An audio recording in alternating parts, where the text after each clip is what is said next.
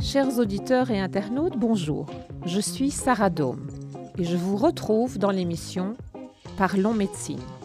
Cette émission est née de la volonté de partager mon expérience et savoir professionnel. En effet, depuis 30 ans, je dirige avec passion l'institution Orthopédie Lucas et j'évolue dans un environnement médical entre médecins et patients.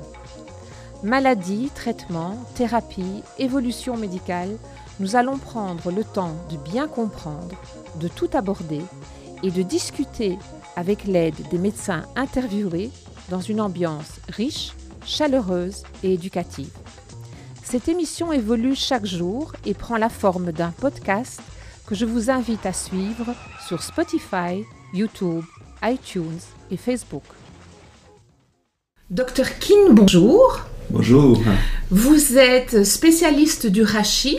Nous allons parler aujourd'hui de la lombalgie, mais avant de commencer de parler de cette pathologie particulière, pourriez-vous nous expliquer de quoi se compose la colonne vertébrale? Voilà, bonjour. Euh, la colonne vertébrale est la pièce centrale qui soutient notre corps. Elle est composée de 24 vertèbres et ces 24 vertèbres sont divisées en trois parties. 7 vertèbres supérieures pour la partie cervicale, 12 suivantes pour la partie dorsale et 5 inférieures pour la partie lombaire. Et ces vertèbres sont reliées entre eux par des structures fibreuses molles, qui sont des disques intervertébrales. Au cœur de ce disque intervertébral, il y a aussi quelque chose de très intéressant qui est le noyau. Tout à fait. à, quoi sert ce noyau? Euh, En fait, hein, ce disque intervertébral est composé au centre un noyau plutôt gélatineux et autour des structures fibreuses qui est comme un coq. Euh, cette structure permet une grande mobilité de, de ce disque euh, qui permet à l'étage cervical et l'étage lombaire la mobilité de la colonne. Euh, il faut savoir que euh, les disques servent principalement aussi comme un amortisseur pour le, pour le corps, pour le corps, notamment pour que notre tête, notre cerveau n'est pas en choc permanent à chaque marche, chaque pas. J'entends bien. Donc tout ça est une structure mécanique qui permet les inclinaisons, qui permet les flexions, dont le disque, comme vous le dites, est l'amortisseur qui amortit le choc quand on court, quand on descend des escaliers ou quand on porte une charge pour ne pas écraser la vertèbre. C'est bien ça? Tout à fait. Docteur King, qu'est-ce qu'une lombalgie? Que doit-on comprendre dans ce terme? Euh, Voilà, parlons d'abord la définition de lombalgie. Lombalgie, euh, ça veut dire que la douleur au niveau de la partie basse du dos, au niveau lombaire. Euh, il faut savoir, pour une question de poids, cette partie de la base de la colonne reçoit quotidiennement une charge, une, contrainte physique importante. La longue, cette partie lombaire de notre vertèbre peut souffrir de différents problèmes. Ces problèmes sont heureusement pour immense majorité de cas plutôt mineur et qui peut donner différents symptômes, dont la douleur. Quand on souffre d'une lombalgie, qu'est-ce qui fait mal? Est-ce que ce sont les articulations? Est-ce que ce sont les ligaments? Est-ce que ce sont les muscles? Est-ce que c'est le disque? Ou est-ce que c'est un bouquet de plusieurs paramètres C'est généralement un bouquet de plusieurs paramètres.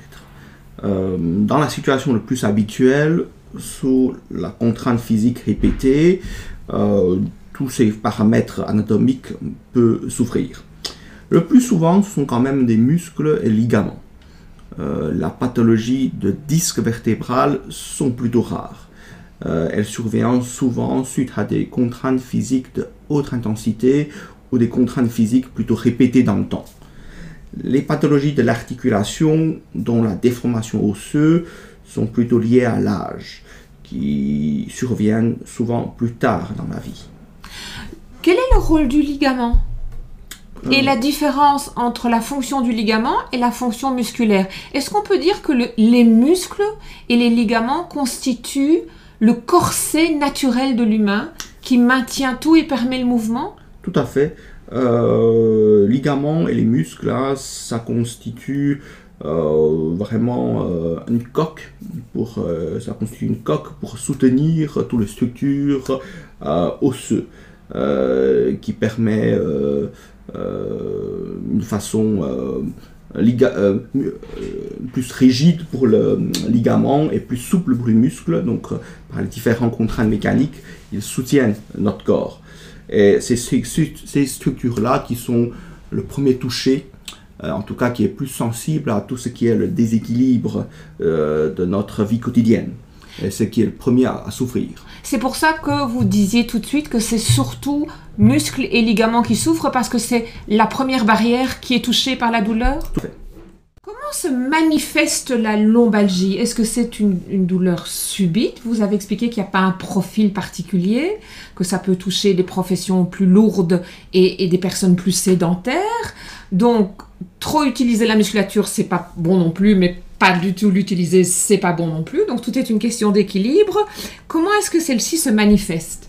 Donc, la lombalgie la, la, plus banale, la plus commune, se manifeste souvent après un effort physique intense ou après un mouvement. Donc souvent, il y a un événement de départ. Elle se caractérise, par une sensation de douleur, une sensation de crampe au niveau du bas du dos. Euh, elle peut être euh, unilatérale dans une zone bien précise ou parfois bilatérale comme un bar de façon plus large.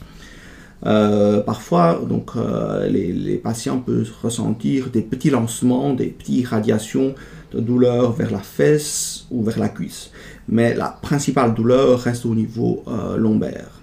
généralement, ces douleurs se soulagent par la position relâchée, par la position couchée.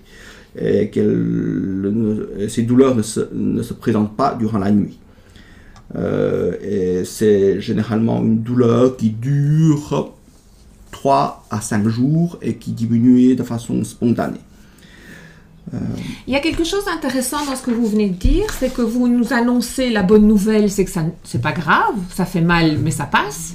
La deuxième bonne nouvelle, c'est que le repos aide. Pourtant, on sait que l'école actuelle enseigne au grand public que la solution lorsqu'on souffre, souffre du dos, c'est de bouger. Donc c'est un petit peu paradoxal. D'un côté, on aurait plutôt envie, à vous écouter, on aurait plutôt envie de se reposer. Et pourtant, on sait que le mouvement est une source de bien-être quand on souffre du dos et d'amélioration de la douleur du dos. Comment expliquer cela? Tout à fait.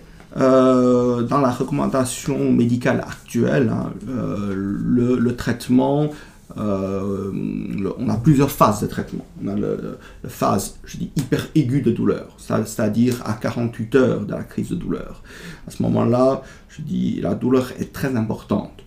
Euh, à ce moment-là, tous les traitements consistent à diminuer la douleur par des médicaments antidouleurs, anti-inflammatoires, euh, ou par des techniques, euh, je dis, euh, physiques qui relâchent un peu, je dis, tout ce qui est, le, tout ce qui est les crampes musculaires, contractures musculaires. Donc ça, c'est ce qu'on fait en, dans les 48 heures. Mais au-delà de 48 heures, là, on recommande clairement aux patients de recommencer à vivre normalement, recommencer à bouger, de recommencer à marcher.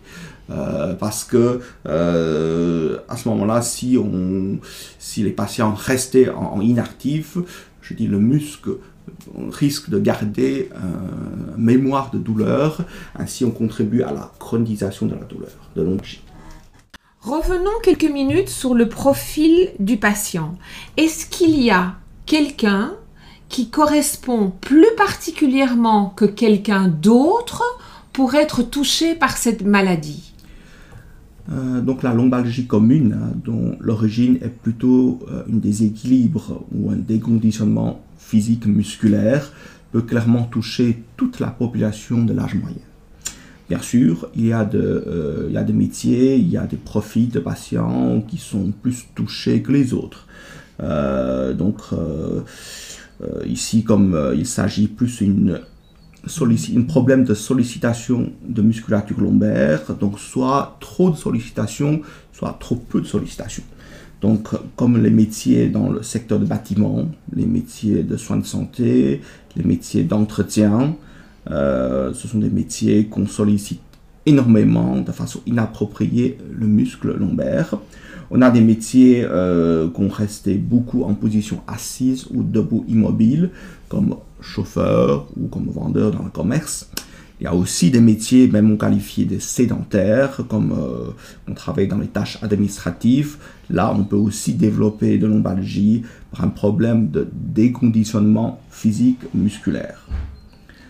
Je suis parfois étonnée au mois de septembre, quand je vois les enfants partir à l'école, de la dimension et de la lourdeur du sac qu'ils mettent sur leur dos. Est-ce que vous ne pensez pas, puisqu'on est en train de parler des différents profils, que tout commence déjà à ce moment-là et qu'il faudrait peut-être arriver à, informer les parents de manière beaucoup plus stricte et régulière que de surcharger les sacs scolaires des enfants est une très mauvaise idée parce qu'on les habitue très jeunes à porter des charges qui ne sont pas proportionnées euh, au mouvement? Est-ce que vous pensez qu'il y aurait moyen de mieux préparer la population à mieux vivre avec son dos ou est-ce qu'on fait assez? Que pensez-vous de ces différents... On voit par exemple, si vous permettez, Dr King, des publicités à la télévision où on dit vous avez mal au dos, bougez, bougez, bougez. Mais moi, quand je vois ces enfants à 10, 11 ans, 12 ans avec des énormes sacs sur leur dos, se plier complètement et, et charger d'un côté plutôt que de l'autre et être pratiquement en scoliose, je me dis qu'on a peut-être encore un très grand travail à faire au niveau de l'éducation de la santé du rachis. Tout à fait, tout à fait. Il faut savoir que l'ombalgie chez les adolescents, c'est encore une entité qui est différente par rapport à l'ombalgie chez les populations adultes. Ils ont des physiopathologies un peu différentes. Donc ce sont des lombalgies durant la croissance. Il faut savoir, durant la croissance, euh, je dis, euh, la partie squelettique est toujours un peu à l'avance par rapport à la partie musculaire.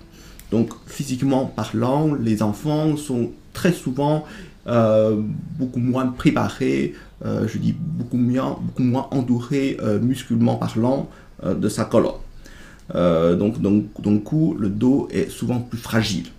en plus, il y a la question de cartilage de croissance qui, sont, qui se trouve à ce niveau-là.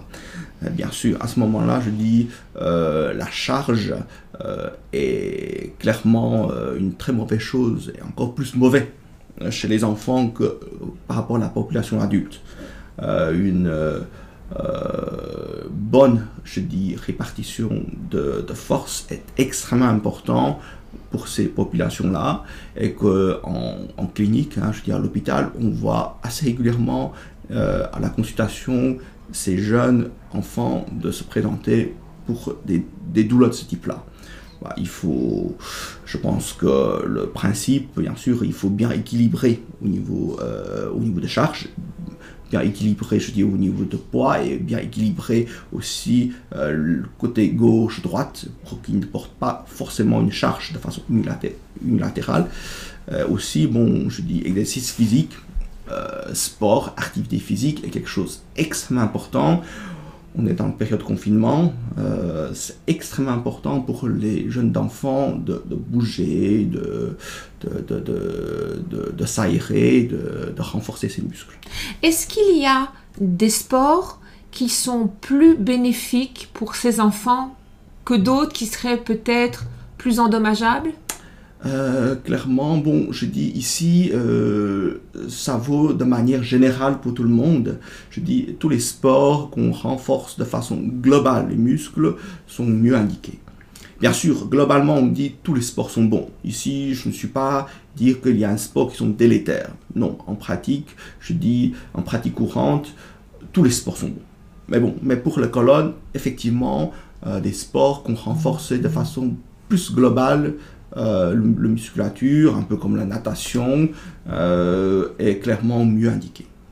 La natation est-elle préférable pour un enfant que la gymnastique au sol ou bien parce que là, les contraintes sont un peu plus extrêmes, on pousse un peu plus loin, euh, la souplesse du corps de l'enfant et l'exercice et le mouvement est poussé un peu plus loin? Ou est-ce que vous pensez que les préparations sont suffisantes et que l'enfant peut profiter de sa gymnastique sans s'inquiéter Il faut savoir que chez les enfants, mais ça vaut pour toute la population, euh, je dis, le chose le plus important, c'est le plaisir de sport c'est avant, euh, le, avant le technisport lui-même. On est dans le sport de, grand public, on n'est pas dans le sport de compétition. Donc, en priori, euh, je dis, voilà, avec l'intensité qu'on fait, il n'y a pas de problème. Mais le plus important, c'est le plaisir du sport. Clairement, une fois qu'on prend le plaisir, c'est vrai que euh, peut-être la natation est meilleure que le sport de, de gymnastique, mais il y a moyen de bien faire la gymnastique bien chauffé à l'avance, bien préparé physiquement, il y a, il y a moyen de, aussi avoir de très bons résultats. Docteur Kin, comment diagnostique-t-on la lombalgie? Que recherchez-vous et comment le recherchez-vous? Euh, À savoir, le diagnostic de lombalgie est un diagnostic principalement clinique, c'est-à-dire par l'examen de médecin au moment de la consultation. Euh, je dis au moment de la consultation, euh, on cherche un peu, je dis, euh, événement déclencheur, hein, dont interroge la patiente pour demander, pour chercher un peu le facteur de risque. Et, on demande aussi au patient le caractéristique de la douleur. les examens complémentaires ne sont pas toujours nécessaires, à savoir que les examens complémentaires ici, ça veut dire principalement les examens radiologiques des, scanners, etc. Euh, il faut savoir que ces examens comportent des rayons radioactifs et qui présentent certains risques pour le corps. Comme la plupart de, de lombalgie a un caractère plutôt bénin et qui guérissent tout seul, sans, sans laisser de séquelles, la prise de risque par ces examens complémentaires n'est pas toujours justifiée. En pratique, euh, les examens complémentaires sont généralement demandés quand nous, les médecins, un doute, un doute sur, le, sur le diagnostic. Et si on pense qu'on est face à un problème plus grave, et surtout, surtout quand on a besoin de ces examens pour justifier notre choix entre les traitements médicaux plus complexes. Alors, quelle est la différence entre la lombalgie et la lomboradiculalgie? D'accord. Lombalgie, comme je dis à l'avance, est généralement causée par un déséquilibre musculaire ligamentaire qui est plutôt bénigne et qui évolue de façon favorable assez rapidement sans laisser de séquelles. Lomboradiculalgie est quelque chose de différent. Par, définition, ici, il y a le mot radiculalgie. Donc, ça veut dire c'est une douleur provient de racines nerveuses. Euh, ici, ce qui est touché, c'est le nerf qui sort de la colonne vertébrale. Euh, généralement, on est dans, contexte, dans un contexte de compression mécanique de ces nerfs-là par le disque vertébral malade ou par une excroissance osseuse dans le cadre d'arthrose. Donc, l'omboradiculalgie consiste une douleur de nerf qui est différente que la douleur musculaire classique de lombalgie commune. Euh, c'est donc une petite évolution de la maladie qui est passée à un stade mécanique un peu plus agressif parce qu'elle touche une racine nerveuse? Tout à fait, elle commence à toucher une structure plus, plus, noble, plus, plus important. Il faut savoir que les types de douleurs sont différents. Ici, c'est un type de douleur qu'on peut, un peu comme des picotements, comme brûlures ou comme des sensations d'électricité. C'est une douleur neuropathique.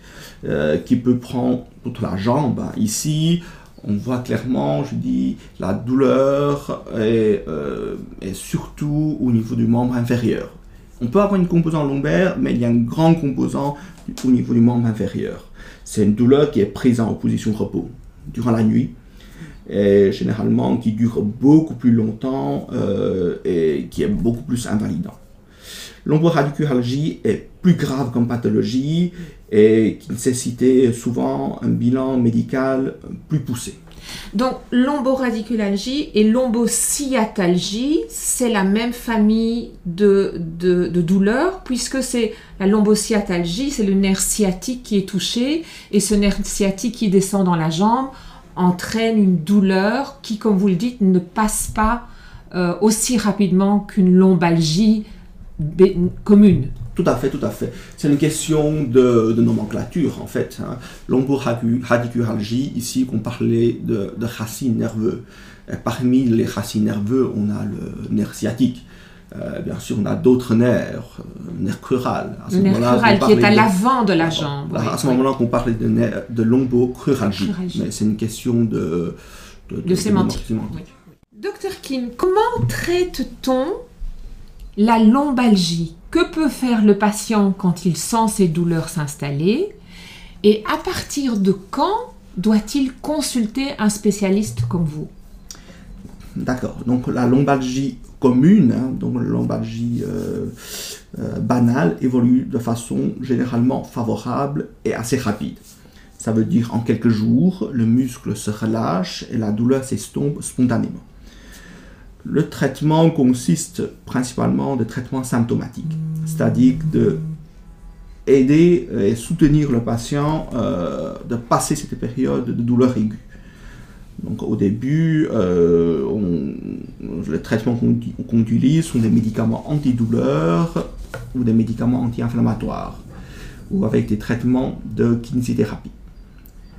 Euh, voilà. Et euh, pour nous, les médecins, il y a quelques signes de gravité qui nous signalent qu'il faut aller plus loin dans les bilans ou il faut alerter. Là, on appelle ça les drapeaux rouges.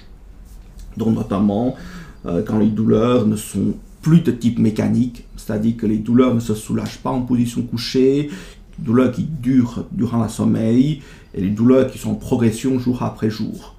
Ou des, ou des problèmes neurologiques qui commencent à accompagner les douleurs, les, problèmes de perte de force dans les jambes, le problème de troubles sphinctériens vésical ou anal, les problèmes de sensibilité au niveau périnée, ou les douleurs qui sont à euh, une origine plutôt traumatique importante, dans un contexte de chute de hauteur, dans un contexte d'accident de, voiture, ou les douleurs qui sont accompagnées d'une altération état général, de perte de poids inexpliquée, des problèmes de température, des problèmes d'appétit, euh, ou euh, avec des patients avec des antécédents médicaux bien particuliers, des maladies de cancer ou des maladies chroniques ou des patients qui ont eu des traitements euh, médicaments intraveineux récents ou avec des utilisations prolongées des médicaments corticoïdes, ou des patients particulièrement jeunes, ou des patients qui sont plutôt âgés.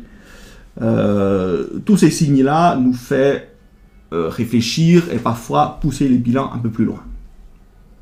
C'est-à-dire que la, vous parlez de jeunes et vous parlez de âgés. Ce qui détermine la différence, c'est le fait que la douleur devient lancinante. On a souvent des patients qui nous expliquent le matin ça va parce qu'ils étaient couchés toute la nuit, mais ça faisait quand même mal.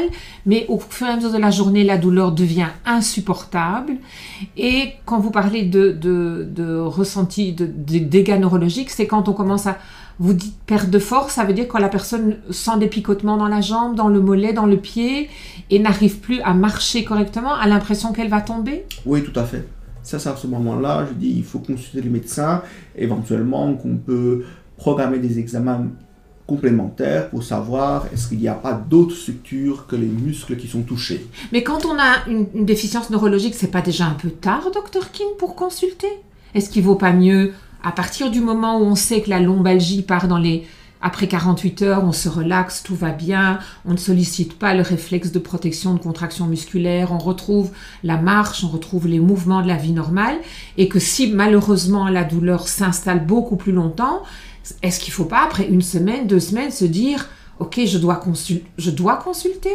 Euh, Généralement, on donne une euh, durée, euh, je dis, de, de 3, 3 à 5 jours. Je ah, dis, euh, généralement, je dis quand les douleurs passent, le cri de douleur passe au bout de trois jours. Tout va bien. Tout va bien. Euh, mais c'est vrai que quand les douleurs commencent à durer dans le temps et que ça ne diminue pas avec, euh, euh, je dis avec, avec repos et que même ça présente la nuit, oui, il faut aller se manifester. Ou quand on a une douleur vraiment aiguë, même on est au-delà, on est en dessous de, deux jours, une douleur aiguë avec une sensation de, de perte de force, il faut savoir que quand on a une compression euh, du nerf de façon très aiguë avec une perte de force, c'est une indication d'aller en chirurgie. Mais bon, ça c'est des indications exceptionnelles. Exceptionnelles, oui, Il ne faut pas, il faut pas s'inquiéter, on ne passe pas d'office par là. Euh, la maladie du dos est une maladie qui fait souffrir, mais grâce à Dieu, on n'en meurt pas. C'est important de le dire aussi. C'est une déficience mécanique, mais il y a plein de solutions et il y a plein de façons d'aborder euh, ces douleurs euh, et, d'aider le patient, évidemment. Alors, si on est sujet à souffrir de lombalgie, ça veut dire que si on a une structure musculaire ligamentaire un petit peu fragile, et que c'est le dos qui, qui, nous fait signe quand, il, quand, quand ça ne va pas, est-ce qu'on peut quand même pratiquer du sport ou est-ce qu'il y a certains sports qui sont proscrits? De façon générale, hein, le sport, ou plus exactement l'activité physique, est clairement recommandé pour toute la population, y compris les personnes qui souffrent de lombalgie. Euh, il faut savoir, ça fait même partie du traitement proposé. Euh, ces, activités qui vont renforcer les muscles et aussi soutenir la colonne. Mais en pratique, il est possible que les personnes, les patients ne savent pas comment, faire, comment mieux faire l'exercice et comment éviter les mouvements délétères. Donc parfois, ce que en pratique, nous on propose toujours aux patients de recommencer les activités physiques, les exercices physiques avec l'accompagnement d'un professionnel soit dans le grand public, hein, dans le salle fitness, dans le salle sport, avec un coach compétent, ou de façon un peu plus médicale, on commençait avec un, avec, euh, dans le cabinet de kiné, avec, euh, avec conseil d'un kiné, ou de façon encore de façon plus pointue dans euh, un service de revalidation d'un hôpital par un programme spécifique de l'école du dos. Alors, supposons qu'on a mal au dos, qu'on reconnaît la douleur, c'est une barre au niveau lombaire. Euh, ça va mieux quand on est couché, mais ça fait extrêmement mal. On veut attendre quelques jours pour voir si ça va passer avant d'aller voir le médecin. Quel médicament peut-on prendre, Dr King Dans la phase aiguë, hein, ce sont des médicaments antidouleurs simples, de type paracétamol. On peut accompagner par des médicaments anti-inflammatoires, non stéroïdiens simple. Le plus fréquent sont médicaments ibuprofène et diclofénac. À savoir, ces médicaments euh, peuvent avoir des effets secondaires au niveau de l'estomac. À faire attention. Parfois, parfois on, euh, on, peut associer avec des médicaments de type relaxant musculaire, de type benzodiazépine. Mais à savoir, ces médicaments, euh, il faut utiliser de façon assez prudente parce qu'on a des problèmes d'accoutumance. Docteur King, si on n'a pas envie de prendre de médicaments, que peut-on entreprendre pour se soulager? Euh, Comme il s'agit d'une douleur principalement musculaire, hein, donc toute solution qui relâche les muscles sont bons. Euh, donc ça peut être euh, plutôt des chaleurs physiques, comme fango, comme bal chaud, comme un coussin chauffant. Ça peut être un soutien physique, comme, comme un petit ceinture parle de ceinture ici, le ceinture euh, lombaire, élastique lombaire. Euh, ça peut être des, des massages relaxants, euh, des, des, des, petits physiothérapies antalgiques comme des teintes, comme des petits courants. Les manipulations ostéopathiques peuvent aussi avoir son rôle ici, hein, parce qu'il il relâche un peu, je dis, les, les crampes musculaires. Euh, mais il faut être sûr qu'on est face uniquement à un problème musculaire et on n'est pas face à une euh, atteinte de nerfs. Alors nous savons que dans la pathologie du rachis, les patients vont parfois vers les spécialistes qui choisissent de, d'exécuter une infiltration. À quoi sert cette infiltration? Donc par définition, infiltration ici, infiltration lombaire, c'est injection d'un produit principalement corticoïdes au niveau lombaire. Euh, il faut savoir, en principe, dans la recommandation médicale actuelle, il n'y a pas d'indication d'infiltration dans le cadre de lombalgie commune musculaire. Euh, voilà. Euh, à savoir, mais parfois, parfois, ne pas confondre, parfois dans la phase aiguë, pour apaiser les douleurs, les médecins essaient d'injecter autres produits. Donc les produits antidouleurs classiques de type tramadol, de façon intramusculaire. Donc ce n'est pas la même chose, ce n'est pas du corticoïde, donc par définition, ce n'est pas de l'infiltration. Euh, si la douleur persiste malgré les médicaments, des sciences qui simple, et on a un tableau de compression de nerfs ou un signe d'arthrose au niveau du dos, là on réfléchit à ces genres de procédures. À ce moment-là, euh, après la confirmation euh, par les médicaments, par les bilans complémentaires imagiques, complémentaires, là qu'on peut faire ces genres de techniques mais ce sont des techniques clairement de deuxième ligne. Alors, à quoi sert une péridurale et quelle est la différence entre une infiltration et une péridurale? Donc, voilà, on revient toujours pour une question de définition. Péridurale est un type d'infiltration. En fait, son nom complet pour nous, c'est infiltration péridurale lombaire. Euh, il désigne une technique d'infiltration qui consiste à injecter des produits, donc principalement cortisone, près de la racine nerveuse entre les épines des vertèbres lombaires. On ne réalise pas cette technique euh, pour des lombalgies comme simples, d'origine musculaire. Cette technique est utilisée si on a une suspicion de compression des racines de nerfs, en plus confirmée par l'examen radiologique. C'est-à-dire qu'il y a une concordance claire entre les symptômes cliniques et l'imagerie euh, médicale en faveur d'une compression de nerfs. Donc cette technique ne réalise pas non plus de n'importe quelle manière. Elle est pratiquée par une équipe d'anesthésistes en salle d'op sous scopie radiologique. Et comme ça, c'est pour être sûr qu'on a déposé le produit à l'endroit qu'il faut. Bien sûr, il y a encore d'autres techniques d'infiltration. En fonction de l'endroit qu'on dépose le produit, en fonction de la manière qu'on met les aiguilles, l'endroit qu'on met les aiguilles. Euh, on, a des, euh, on parle aussi des infiltrations lombaires foraminales. Ici, on infiltre les, racines nerveuses à sa sortie de vertèbre sur le côté. On parle aussi des infiltrations lombaires facétaires. Ici, le cible de procédure n'est plus la racine nerveuse, mais on, mais on infiltre les petites articulations postérieures de la vertèbre. Toutes ces techniques d'infiltration sont choisies en fonction de la pathologie confirmée par le bilan médical complémentaire, donc ne sont pas destinées au traitement de première ligne. Donc c'est vraiment pas pour une lombalgie, c'est plutôt pour une lomboradiculalgie. Tout à fait. Docteur King, quels sont les facteurs qui accélèrent le vieillissement de la colonne vertébrale? Ah, Beaucoup de facteurs peuvent agir dans, le vieillissement de, dans le vieillissement de la colonne on peut distinguer les facteurs intrinsèques et extrinsèques.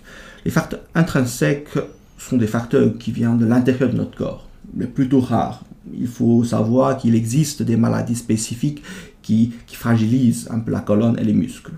On a aussi certains traitements chroniques qu'on prend pour d'autres maladies, problèmes euh, de cancer, problèmes pulmonaires, etc. Ces traitements-là qui peuvent fragiliser un peu euh, au niveau de la colonne.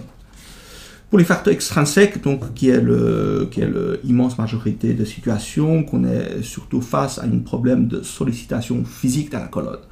Ça peut être trop de sollicitation ou trop peu de sollicitation.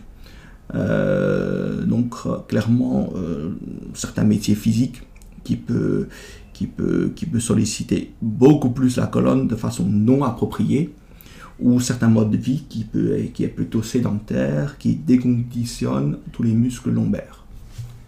C'est la raison pour laquelle quand on a un patient qui souffre du dos euh, et qui est sédentaire, c'est-à-dire à la maison, donc qui est dans son fauteuil, qui a mal et qui n'ose pas bouger, euh, qu'on encourage à la promenade, on encourage à la marche. Est-ce que euh, quand on est très âgés, puisque nous avons maintenant des générations troisième, quatrième âge qui vont jusque 90, 95 ans. Certains marchent comme des jeunes et d'autres ont d'énormes difficultés. Est-ce qu'il y a un facteur génétique dans le vieillissement de la colonne? Oui, oui, un peu, un peu comme un peu dans dans, dans toutes les pathologies, dans la plupart des pathologies médicales, on peut dire qu'il y a toujours un petit facteur génétique. Mais bon, ce n'est pas fatal, il y a un petit composant. Euh, mais souvent, ce sont des, modes de vie qui jouaient, euh, je dis, euh, qui est le composant le plus important, je dis, dans, ces genres dans ces genres de problèmes. Qu'est-ce qu'on pourrait faire dans notre société où on a tendance à comprendre de votre euh, émission de ce matin que les extrêmes ne sont pas bonnes. Un métier trop sollicitant n'est pas bon, un métier trop sédentaire n'est pas bon. Donc tout est une question de juste équilibre. On voit dans certaines sociétés, dans certaines entreprises, que par exemple le matin, il y a des exercices qui sont faits communément avec toutes les équipes avant de se mettre au travail, qu'elles font attention à certains sièges ergonomiques pour les professions sédentaires dans l'administration, etc. Est-ce que vous pensez qu'il y a moyen de ralentir sérieusement le vieillissement de la colonne pour qu'elle reste, qu'on soit à 95 ans plutôt comme une gazelle que comme un hippopotame qui ne sait plus avancer? Bien sûr, bien sûr. Je pense que euh, ça c'est un challenge pour la société, un challenge pour l'entreprise de, bien faire attention au niveau, au niveau de colonne. Euh, à savoir, je dis, euh, en tant qu'absentéisme au travail, en tant que chiffre d'absentéisme au travail, généralement, euh, les pathologies comme lombalgie ou problème lombaire est souvent un des, un des, premiers pathologies. Euh, clairement, en investissant, en faire attention, ou en faisant attention aux, problèmes du dos de ses, emplois, de ses employés, on peut avoir un grain de, de l'économie et de productivité important pour la société. Lorsque la colonne vieillit, est-ce qu'il peut y avoir de vilaines complications? Euh, Voilà, euh, bien sûr. Comme, avant que j'ai dit, euh, lombalgie commune, plutôt banale, sont tout à fait bénignes au court terme. Mais à savoir, à long terme, des, petites blessures comme ça répétées dans la colonne, dans la colonne peut provoquer des problèmes plus importants et avec des conséquences plus graves donc les déséquilibres musculaires chroniques qui peut détériorer à la longue la qualité de disque intervertébral, ainsi qu'on peut avoir des pathologies discales, comme hernie discale, etc. Et on peut aussi détériorer la qualité du corps vertébral, on peut avoir des arthroses, euh, et euh, les nerfs peuvent aussi toucher, à ce moment-là, on peut avoir des pathologies neurologiques, comme des euh, compression de nerfs avec des formes de perte force, etc., etc. On parle là alors de discopathie dégénérative, on parle de protrusion, on parle d'hernie, on parle à ce moment-là aussi du, sténose du canal lombaire, c'est-à-dire un canal très très étroit où il y a un contact mécanique rapide et une compression qui fait que on rentre dans une complexité, dans une pathologie plus difficile et plus lourde, qui se dirige peut-être alors à ce moment-là plus vers la chirurgie. Mhm, tout à fait. Euh, mais voilà, euh, il faut dire que indication chirurgie est plutôt rare dans le prise en charge de, du, dos. Hein.